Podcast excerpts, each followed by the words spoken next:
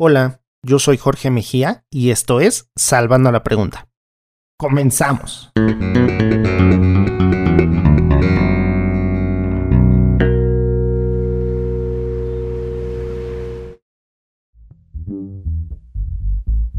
Desde su creación, los medios públicos de la Ciudad de México se han caracterizado por su amplia programación cultural. En ellos se han dedicado espacios significativos a la difusión de la música, el cine, el teatro, la danza, la literatura y otras manifestaciones artísticas.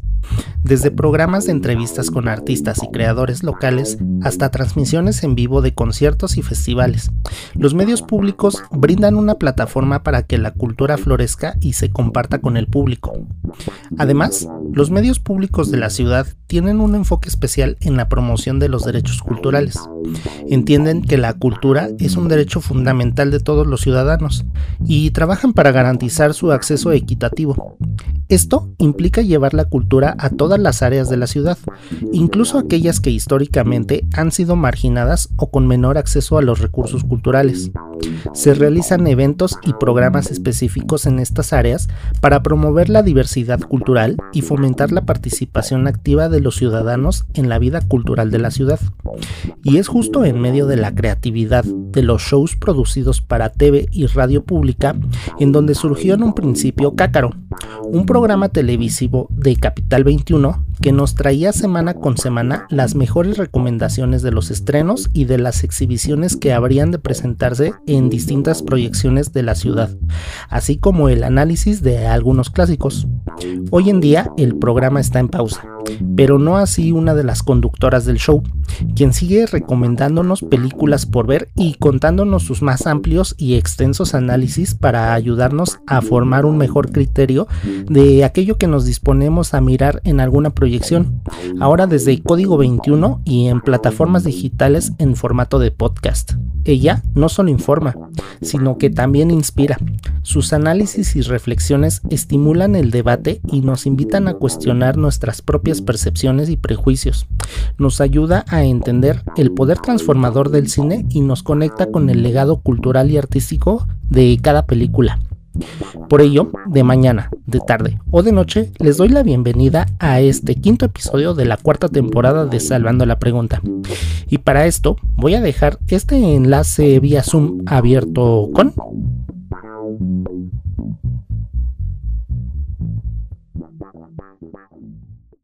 Vero González, ¿cómo estás? Muchas gracias por estar en Salvando la Pregunta. ¿Cómo te va?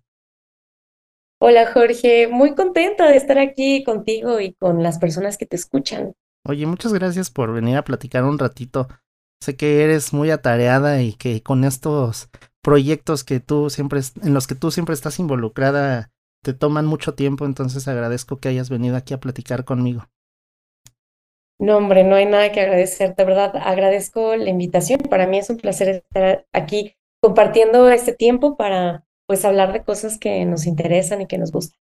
Oye, y hay una cosa que a mí siempre me ha llamado la atención con respecto a la gente que se dedica a ver películas, porque pareciera que es un trabajo muy facilito, pero la verdad es que es una frieguita estar viendo películas.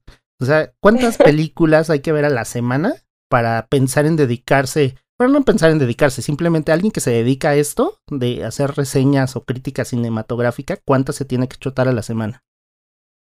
Wow.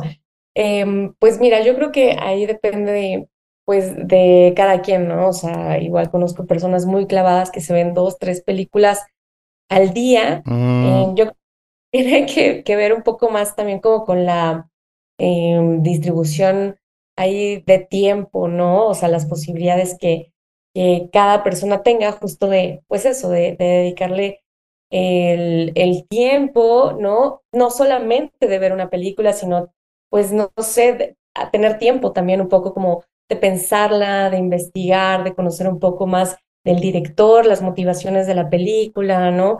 Es decir, eh, creo que, em, no sé, hacer recomendaciones de cine o también em, hacer crítica de cine, ¿no? Análisis cinematográfico, pues bueno, eh, tiene que ver con más cosas aparte de sentarte y ver algún producto audiovisual, ¿no? Yo te puedo decir, por ejemplo, que procuro ver diariamente una película. Ok. Y a veces lo logro, a veces no, em, porque bueno, como tú ya lo dijiste, también me ocupo en, en algunas otras cosas, ¿no? Que también tienen que ver con comunicación, eh, pero no precisamente en este rubro de- del cine, ¿verdad? Claro, sí, sí, totalmente es mucho tiempo el que hay que dedicarle porque además, o sea, no es como que en una sentada se pueda hacer un análisis completo de una película, ¿no? A veces son películas demasiado clavadas que hay que tomarles verdaderamente su tiempo. Entonces, no sé, algo que sea así muy clavado, ¿cuántas veces te parece que sea necesario volver a verla?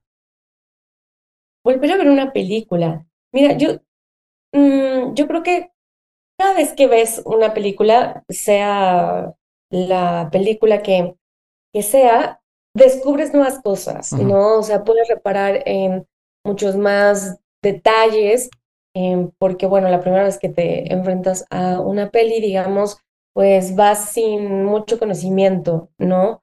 Em, y, y pues no sé, o sea, creo que cuando la vuelves a ver puedes reparar a lo mejor en cosas que en una, en un inicio te, te, mm, te gustaron, ¿no? Claro. O te llamaron la atención.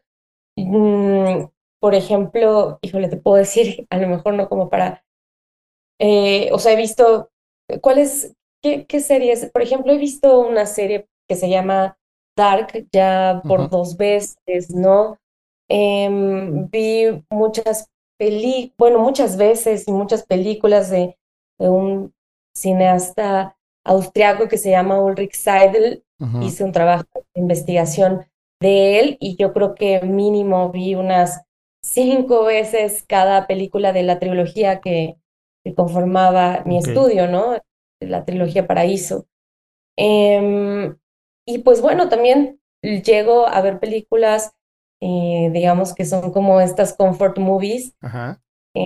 pues que a lo mejor y, y, y me hacen sentir bien, ¿no? Es un lugar ahí seguro que habitar. Y pues de esas también tengo ahí varias eh, películas y series que, que vuelvo a ver, ¿no? Solo por el gusto, por, porque ya sé a lo mejor qué es lo que me va a ocasionar ver esa película o ver ese capítulo de esa serie, Claro. ¿no? Claro, porque además es eso, no solamente es el cine, ahora tenemos una vasta cantidad de productos audiovisuales a la mano que además nos interesa, ¿no? O sea, como que todo el tiempo estamos en la conversación pública de todo esto y, o sea, todo el tiempo estamos eh, platicando sobre estos temas y pues hay muchas cosas que, que ver y no da tiempo suficiente de verlo todo, ¿no? Esa es una cosa pues que es muy difícil que nos consume a, nosotros eh, mucho tiempo y no podemos dedicarle el tiempo que nos gustaría, ¿no? A lo mejor no en tanto en el sentido del ocio, en tu caso pues sí es una cosa más estrictamente de trabajo, pero pues no deja de ser algo que, que te toma tiempo, ¿no?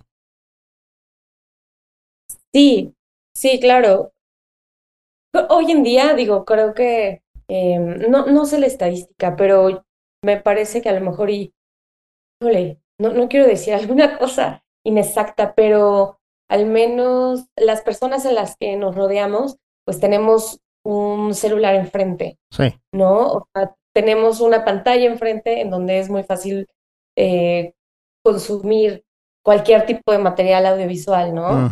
Entonces, em, pues sí, o sea, yo te puedo decir, a lo mejor he visto ahí eh, muchísimas veces, no sé, ciertos videoclips, ¿no? Que me encantan, supongamos de Golden Path de, de Chemical Brothers. Entonces, pues sí, yo, ahora yo también creo que es una cuestión mucho de, o sea, sí, de estar de alguna forma acostumbrados a ver imágenes y video por nuestros celulares Sí, por el momento histórico en el que vivimos y este boom de, pues sí, de estar comunicados, ¿no? Em, pero no sé, o sea, también pienso que no todas las personas sienten el mismo interés, eh, pues porque hay intereses hay muchísimos, ¿no? O sea, no sé, quienes seguramente preferirían eh, estar horas en laboratorio, ¿no? O pasar eh, hacer prácticas de campo en el bosque. Entonces creo que sí tiene que ver mucho como con las actividades y los intereses que, que tenemos. Pero claro, o sea, el entretenimiento, sea el cine, la televisión, los medios de comunicación, eh, pues sí, masivos, sí llegan una gran parte de la población, ¿no? O sea, cuál sea tu, tu interés. Entonces creo que, no sé, actualmente estamos muy acostumbrados a, a recibir eh, cualquier tipo de imágenes. Incluso el consumo ha cambiado, ¿no? eh, se consume mucho eh, contenido en Reels, en TikTok, que a veces, pues, pues eso, la, el, el, tiempo es, es de uno, tres minutos, ¿no? Pero es algo en lo que estamos un poco muy inmersos casi todo el tiempo, ¿no? Sí, es un tema como de inmediatez, ¿no? Como que hay una, así una, mm, ¿cómo decirlo? Una imperiosa necesidad de la inmediatez, ¿no? Como que todo el mundo quiere estar en la conversación al instante. O, o si no, como que se genera un FOMO así totalmente impresionante del que nadie quiere eh, perderse esto o aquello, ¿no? Y además, esa es la otra, que como está la conversación activa todo el tiempo, pues se genera una cantidad impresionante también de spoilers, ¿no? Que me pasó mucho, por ejemplo, con After Song, que a pesar de que ya estaba ahí en el tintero, o sea, me tardé mucho en verla y todo el tiempo estaba la conversación encima. Entonces es así sí. como que el spoiler está todo el tiempo ahí presente y no te lo no te lo quieres chutar, ¿no? O sea, como que la inmediatez es esa, es, es o te chutas el spoiler o mejor lo ves de una vez por todas. sí, claro. Como que esa esa dinámica en la que se entra, no sé, en ciertas series de televisión. Pienso en las últimas dos que, que vi y que, o sea, como que seguía el momento. Uh -huh. eh, una de ellas, The Last of Us, uh -huh. y la otra, Succession. Uh -huh. Y te voy a decir, Succession la terminé por cuestiones de tiempo, pues la terminé de ver apenas hoy. Ok. Y estoy impresionada en cómo evadí así el spoiler. Ok. O sea, fue una gran sorpresa para mí hoy descubrir el final de Succession como un mes después de, de, que había salido. Pero así, literal, no abrí mi celular, este, veía que algo se aproximaba de Succession y lo dejaba pasar, porque tienes razón, o sea, como que hay veces en que tienes este, esta um, como tensión de irlas al momento, ¿no? Claro. Pero, pues bueno, este, ahí cada quien deberá lidiar con sus ansiedades. Silenciando las historias de nuestro buen amigo en común, Julio, ¿no? Porque quien le mandamos un saludito a nuestro querido Funk, pero Saludos todo el tiempo, todo el tiempo, Funk, maldita sea. Lo queremos mucho. Sí, pero sí, vaya pero que spoilerea. bueno, estoy seguro que si estuviera aquí en la conversación diría, claro que no, yo no spoilereo, pero no sabe que spoilereo. ¿No? Pero. No, bueno. Oye, pero, o sea, ¿tú crees que toda esta inmediatez de la que te decía hace rato, eh, pues como que afecta de alguna forma la realización cinematográfica de hoy en día? ¿En qué sentido? ¿Cómo? No lo sé si realmente eso nos provoca que dejemos de consumir lo que tenemos que consumir o lo que queremos consumir por ver lo de que está en la conversación pública. Mm. Sí, bueno, claro. Me parece que pues ahí la publicidad no hace, pues sí, hace muy bien su trabajo, ¿no? Como uh -huh. en posicionar ciertos temas, ciertas películas, ciertos productos audiovisuales. Eh, y me parece que cada quien tiene esta decisión individual, ¿no? De que tiene que ver con sus intereses, con sus expectativas y demás, pues de interesarse en todo ello, ¿no? Uh -huh. Eh, pero claro, sí, o sea, yo lo pienso, por ejemplo, de mi parte, y, y me parece que a lo mejor y las últimas, a ver, estoy pensando, en algún momento eh, pues me puse a revisar a conciencia, por ejemplo, Spider-Man, ¿no? Uh -huh. Porque teníamos un programa que hablaba acerca de ello, y si bien es un superhéroe con el que pues he estado familiarizada toda la vida, porque veía la tele y las caricaturas, entonces era Spider-Man y era Batman, este, eh, digo, por mencionar algunos, ¿no? Eh, también un gusto muy heredado por mi mamá, pues sí, sí, te obligas de alguna forma como a estar dentro de la conversación. Pensemos, por ejemplo, en The Idol, ¿no? Esta serie sacó HBO con The Weeknd y esta Lily Rose Deep. Que debo admitir que ahí en la en el primer capítulo de la serie y lo di por completo, ¿no? Ok. Eh, pero bueno, sí caes un poco, o sea, sí, sí, de alguna forma estos gustos son un poco inducidos, pues porque estamos muy expuestos a ese tipo de, publicidad y de contenidos, ¿no? O sea, no es lo mismo, por ejemplo, em, no sé, ver alguna otra película, em, pues sí, que no sea propiamente comercial o no sea Marvel o no sea Universal o Disney, ¿no? O sea, creo que sí, ellos siguen teniendo sin duda el monopolio de consumo del entretenimiento. Sí. Pero, pues bueno, a mí me parece que también es interesante como, pues, al menos yo lo veo así, pues acercar o interesar, hablar de otras películas y de otros productos que nos puedan, pues, mostrar otras realidades y otras formas y otros autores, ¿no?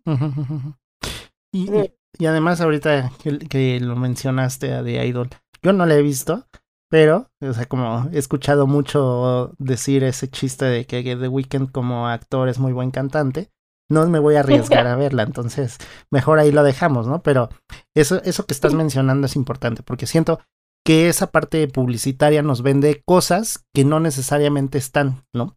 Y entonces, como dices, hacen muy bien su chamba, pero perdemos mucho tiempo en ese mar infinito de contenidos, ¿no?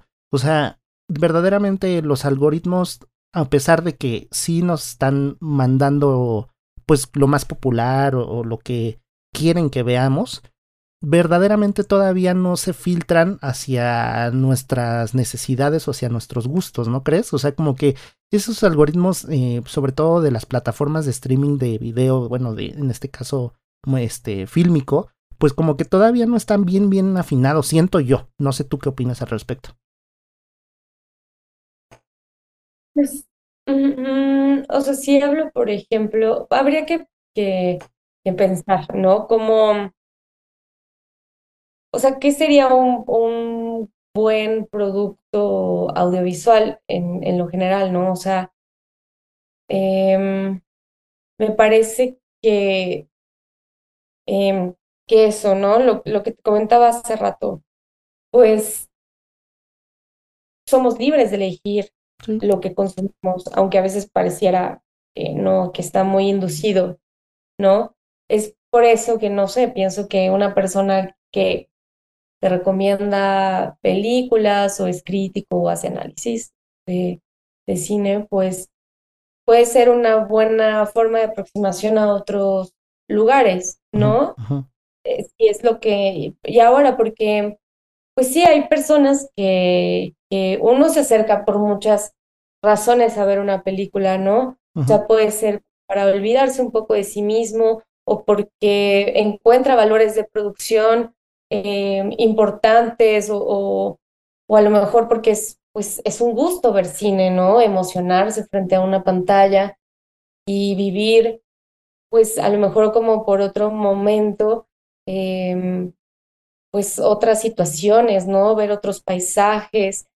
Entonces, no sé, creo que al menos en mi caso ese gusto por el cine, pues no solamente, no sé, por ejemplo, lo veo como, como, como un trabajo, por ejemplo, sino que es algo que, que disfruto, ¿no? O sea, ¿Mm? leer acerca de narrativas y demás. Qué bueno que lo mencionas porque justo tenía escrito esto de decirte, ¿no? Es como cuando dicen, dedícate a lo que te gusta y jamás tendrás que trabajar. Pero para ti, como que, ¿dónde comienza el trabajo y termina el placer? Mira, qué buena pregunta. Si por mí fuera estaría en una isla y no vería películas. no, Por dos. Bueno, estaría viendo películas, ¿no? Pero, a ver, pues yo creo que veo, veo, veo, cine porque me gusta, ¿no? Eh, genuinamente. Y, y, y en el, digamos, pues sí, en medio hay una forma en la que, eh, digamos, trabajo en ello. No sé, estoy pensando en, en este podcast que también tengo en Gran Angular.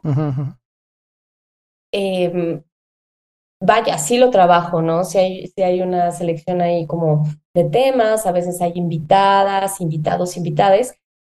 Eh, elijo, por ejemplo, las, las canciones que se ponen durante el programa y todo eso lo hago con muchísimo gusto. Em, me parece una oportunidad muy increíble poder tener pues un micrófono y que a lo mejor y alguien más eh, te pueda escuchar y se sienta interesado por lo que estás diciendo, recomendando, ¿no? Eh, que haya ahí como cierto tipo de conversación. Entonces, pues eso, puedo decir que, que o sea, sí es parte de mi trabajo y lo hago con mucho gusto, ¿no? Eh, no hay, y digo, quizás podría decir, las, cuando no trabajo, eh, o sea, veo películas y hay veces en las que no trabajo con esos contenidos y pues son contenidos, no sé, a lo mejor como que no reseño o no comento, eh, también por una limitación de tiempo, ¿no? Claro. Sí. sí, sí. Pero pues bueno, intento igual eh, las cosas que me gustan, pues al menos darles cierto lugar o importancia a través de mis redes sociales o a través del programa de Gran Angular. Sí, totalmente, porque, bueno, y es que aparte nadie es ajeno a tener como, eh, pues, este, emociones personales, ¿no? Que pueden influir incluso en nuestros propios gustos, incluso hasta en la objetividad crítica que le podemos hacer a algo que estamos reseñando, ¿no? En tu caso, pues el cine, pero en, eh, en general pasa igual con otras disciplinas. Y no sé si en este caso a ti te parece que hay alguna forma de objetivar la crítica, eh, pues sobre todo porque en el cine es muy fácil reunir elementos que pues necesitamos como tener a la mano para empatizar o no con, con una película, ¿no? Entonces, no sé, en, la música siento que no me pasa igual, por lo menos a mí. En el cine pues tenemos más elementos porque también está el elemento visual.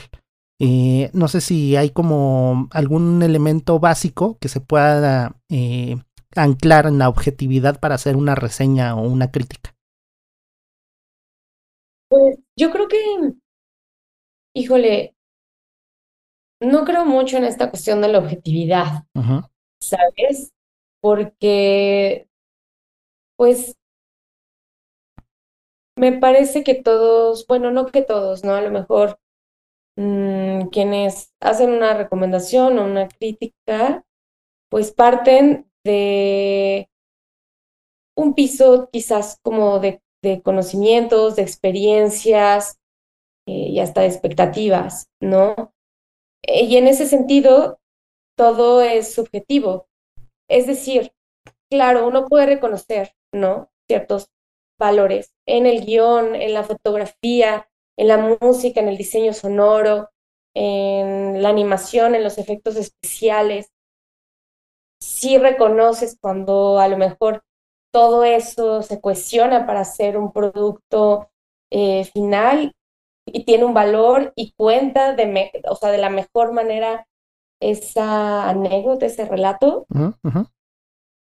Pero una cuestión, digamos, como que eh, te guste o te apasione, eso es otra. Y creo que, pues eso, uno puede darle cierto valor a todas las cosas que ya mencioné y aparte omitir una opinión muy personal, propia, en la que digas, bueno, sí me gustó o no me gustó, y esta es la argumentación.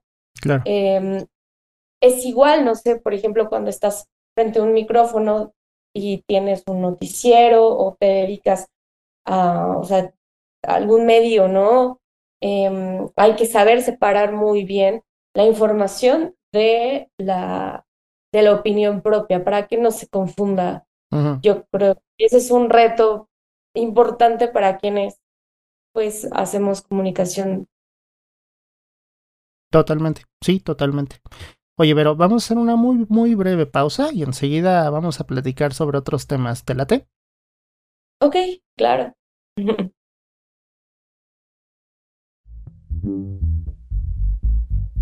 Salvando la Pregunta es un espacio de diálogo con gente involucrada en los ámbitos de la cultura, el entretenimiento o el arte, siempre buscando perfiles interesantes y con algo por compartir.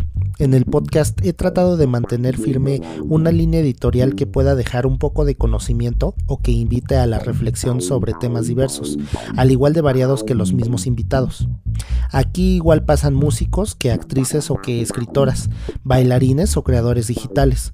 Pero como todo proyecto independiente, lo que conlleva hacer episodio tras episodio cuesta no solo horas de trabajo, sino que se generan distintos gastos que de una u otra forma se tienen que solventar desde lo más simple como las suscripciones a Zoom para las mismas entrevistas y Canva para los diseños, así como el equipo mismo que se requiere para hacerlo de forma profesional. El podcast seguirá siendo libre y gratuito en tu plataforma digital favorita, pero si te gusta y te gustaría apoyar la causa, este Patreon está hecho para que tú formes parte del equipo de productores que se necesita para seguir realizando el programa e incluso hacer crecer este proyecto y que pueda llegar cada vez a más oídos. Tú puedes ser quien salve el podcast y las preguntas. Tú puedes ser el héroe o heroína en esta historia.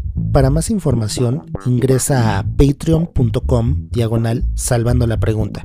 Ahí podrás enterarte de las recompensas y de cómo puedes ayudar a que este podcast siga creciendo y siga llegando a más gente.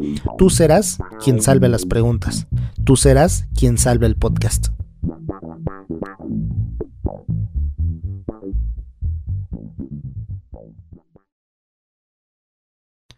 Muy bien amigos, seguimos acá en Salvando la Pregunta. El día de hoy nos acompaña Verónica González. Ella es conductora de Capital 21. Eh, había un programa llamado Cácaro que creo está en pausa en estos momentos. Y además hace un programa llamado Gran Angular. Y oye Vero, en estos programas que son hechos desde medios públicos, eh, pues con los recursos justamente de, de, del gobierno, de alguna forma, eh, pues está tratando como de impulsar justamente pues una ciudad de derechos, ¿no? Porque es, ese es como el discurso que, que se trata de, de, canalizar, ¿no? Y dentro de esos derechos, pues tener al, alcance como herramientas de fácil acceso para conocer más sobre otro tipo de cine, incluso pues sus discursos. Eh, no sé qué te parece más importante eh, a destacar, ¿no? O lo que has tratado de destacar en estos programas, como para que la gente se interese justamente en esta parte, pues un poquito más clavada también del cine. Claro, pues a mí me parece, por ejemplo, eh, algo que hacíamos mucho en Cácaro era recomendar eh, películas que estuvieran al alcance o que estuvieran en un streaming, eh, perdón, o que estuvieran en estos programas que hace la Secretaría de Cultura que se llama Cine en la Ciudad, que proyectan películas en todas las alcaldías de la Ciudad de México de forma gratuita en plazas públicas, películas de muy buena calidad. La verdad es que yo creo que eh, han programado muy bien todo este cine en la ciudad y es un proyecto que ya lleva eh, años. Y mm, tener la oportunidad de hablar de eso me parece que, pues eso, que, que abona, ¿no? Como a comentar o a decir, a invitar, a dar a conocer a la gente que no solo tiene que ir a gastarse un, no sé, 160 pesos en una sala de cine, ¿no? Como estos grandes monopolios que no voy a mencionar. hey, puedes ir los martes a la Cineteca Nacional porque el boleto está para todos en 40 pesos, que es un monto accesible, mucho más accesible. ¿No? Este, entonces, pues sí, creo que en, en ese sentido, mm, pues somos libres de, comentar las películas, las series, digamos, como que, que queramos, pero sí debe haber quizás, no, no quizás, ¿no? Eh, o sea, sí hay una responsabilidad también de, de hacer mucho más accesible la cultura y los temas, ¿no? O sea, de decir, a ver, el cine no es para, el cine es para todas las personas, ¿no? No es de una charla de meñique alzado tomándote una copa de vino, ¿me explico? Ah, sí, totalmente, sí. O sea, como con esta pedantería que a veces hay en, en el arte, en el cine, ¿verdad? Pero, y pues eso, de charlar, o sea, de, tener esta conversación, ¿no? Todos vemos películas, todos entendemos, eh, yo creo que lo que hay en las películas y ya, ¿no? Y sí, en gran medida eso es lo que, por ejemplo, también se hace ahí en, en Gran Angular. Hay carteleras del mes y se anuncian y hay veces en que se comentan alguna, algunas de esas películas también, ¿no? Pero además, bueno, es, es que justamente en esta idea de democratizar el cine, en el que pues como que se intenta que justamente la gente que no está habituada a ver cierto tipo de cine se acerque más, ¿no? O sea, dejemos de lado el cine comercial, que es justamente lo que decías hace rato, ¿no? No, no es ir a las, a, las cadenas a ver una película, un blockbuster como tal, sino hablemos del cine de autor, por ejemplo, ¿no? Y esta idea, pues generalizada de que pues hay una sobreintelectualización del cine de autor y cuando sabemos que no es así, realmente hay películas de autor muy accesibles para todos a pesar de, no tener eh, conocimiento más allá de, del, del, cine, se pueden ver muy bien, ¿no? O sea, no hay mayor tema con verlas pero ciertamente eh, hay una idea de que esas películas son difíciles de ver. No sé cómo lograr captar la atención de ese público y si les ha costado trabajo, porque siento que eh, pues es un público que también ya ha sido muy cautivo durante muchos años y no tenemos una cultura general del cine en el país, ¿no? Entonces, no sé cómo ha logrado pues generalizar esta idea para poder ayudar a que se acerque más gente a este otro tipo de cine. Sí, pues a mí me parece que, o sea, estar... Em, a ver, eh, es que fueron como algunas preguntas. ¿Cómo hacer que las personas, por ejemplo, se acerquen a otro tipo de producciones audiovisuales? Yo creo que, eh, pues, teniéndolas y dándoles acceso, ¿no? O sea, es realmente sí complicado em, como salirte de una misma en forma de narrar, ¿no? A lo mejor como con la que crecemos viendo blockbusters. Por el ritmo de la película, los personajes, los temas, las producciones, ¿no? Eh, lo impresionantes que a veces son con sus efectos especiales y demás. Em, entonces, creo que sí debe haber una determinación, pues, de estar un poco más abierto a otras narrativas, ¿no? No de decir, ay, solo me aburrió, sino pues de poder también apreciarlas, ¿no? O sea, si una película te, te invita a contemplar, pues eso, ¿no? Ser contemplativo. Eh, y, y claro, hay también momentos en los que alguien, en los que queremos ver películas, ¿no? Y cierto tipo de películas porque como bien lo dices, hay algunas que sí a lo mejor requieren mucho más mm, esfuerzo intelectual por, por, por comprenderlas, ¿no? Que requieren a un espectador mucho más activo, que complete la película.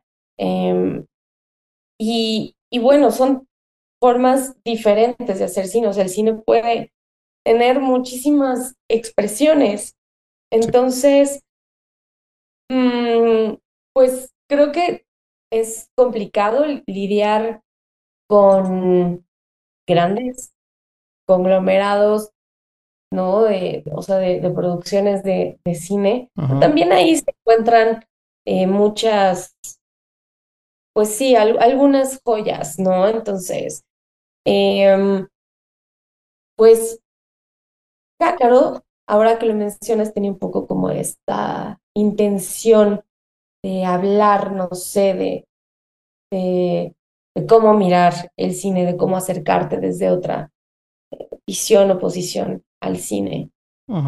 y, y, eso, eso, hay que estar abiertos, ¿no? hay que estar abiertos a nuevos temas, a nuevas narrativas, a nuevas formas de contar la historia, a nuevos autores. Pero creo que es algo eso mucho más más propio. Pero claro, o sea, si uno tiene la oportunidad, eh, no sé, yo recuerdo a lo mejor en la primaria haber visto algunas películas que nos ponían en clases para ejemplificar ciertas cuestiones eh, que no eran propiamente comerciales ni de fácil acceso. Y claro que te despierta algo ahí. Pero insisto, es cuestión de, yo creo que sí, de gustos, ¿no? O sea, no a todas las personas les tiene que gustar y apasionar el cine, así como a mí no me interesa, no sé, saber de física cuántica, ¿no? Es, un poquito también la idea esta de el interés tiene patas, o sea, como viéndolo de otra forma, es como, pues sí, cuando te interesa algo, buscas la manera de seguirlo, ¿no? Entonces, pues sí, la verdad es que también hay, hay una necesidad de que estos programas sigan generándose para que también pueda existir esta forma, como dices, de narrativa y en la que nos puedan invitar a acercarnos a esta a este otro tipo de discursos, ¿no? Además, no sé, pensaría que pues no hay mucha diferencia al hablar y reseñar películas en televisión y en radio, o en podcast, pero el factor visual de la televisión puede ser una herramienta muy útil. No sé ahora que solamente lo haces de forma auditiva, si tienes que plantear diferente las ideas de las reseñas para que se entienda un poco mejor, porque además, o sea, no es que necesariamente se ayudaran de las imágenes que pasaran en la televisión, pero sin embargo sirve, ¿no? O sea, tener el, el, ejemplo de lo que están reseñando sirve. Entonces, no sé ahora de forma auditiva qué tanto haya cambiado eso. Pues es totalmente otro, otro medio, otro lenguaje. Yo te puedo decir que lo estoy descubriendo. Ok. Entonces, claro, televisión es muy fácil. Estás hablando de el lanzamiento de una película mientras ves ciertas imágenes y entonces ya sabes más o menos cómo se ve y no solamente de qué se trata. Creo que, por ejemplo, pues sí, en un podcast, en la radio, pues si te interesa el tema o la película de la que están hablando, irás a buscar el tráiler. Claro. O, o, claro, no, irás a buscar un poco más de información. Si te interesa el tema, si te interesa a lo mejor la, la, manera, la forma en la que está siendo reseñada ese producto audiovisual. Sí, completamente. Oye, Vero, vamos a despedirnos acá de nuestros amigos de plataformas y vamos a seguir platicando un ratito más acá por Patreon, ¿te parece? Ok, claro que sí. Oye, hace ratito estaba preguntándole yo al chat GPT una indiscreción. Porque es, divertido jugar con el chat GPT, ¿no? yo le preguntaba que en qué beneficiaría a la industria cinematográfica la desaparición de la piratería. Y fíjate lo que me contestó. La desaparición de la piratería beneficiaría a la industria cinematográfica al generar ingresos legítimos, fomentar la creatividad, mantener el empleo, impulsar el marketing y la promoción y mejorar la calidad de las películas. Estos beneficios contribuyen al crecimiento y desarrollo de la industria en su conjunto. Y yo me quedé así como, órales, ¿no? Pero yo le pregunto ahora a Vero, ¿En qué crees que beneficiaría a la industria cinematográfica la desaparición de la piratería? Pues el chat GPT tiene mucha razón. tiene mucha visión. No, pues... Eh... Si te gustaría escuchar la respuesta a esta y otras preguntas, no olvides suscribirte en patreon.com diagonal salvando la pregunta. Ahí podrás encontrar las recompensas disponibles para los mecenas y sabrás por qué es importante que seas el salvador de la pregunta. Mientras tanto, recuerden que yo los espero en una siguiente edición para seguir salvando la pregunta. Hasta entonces.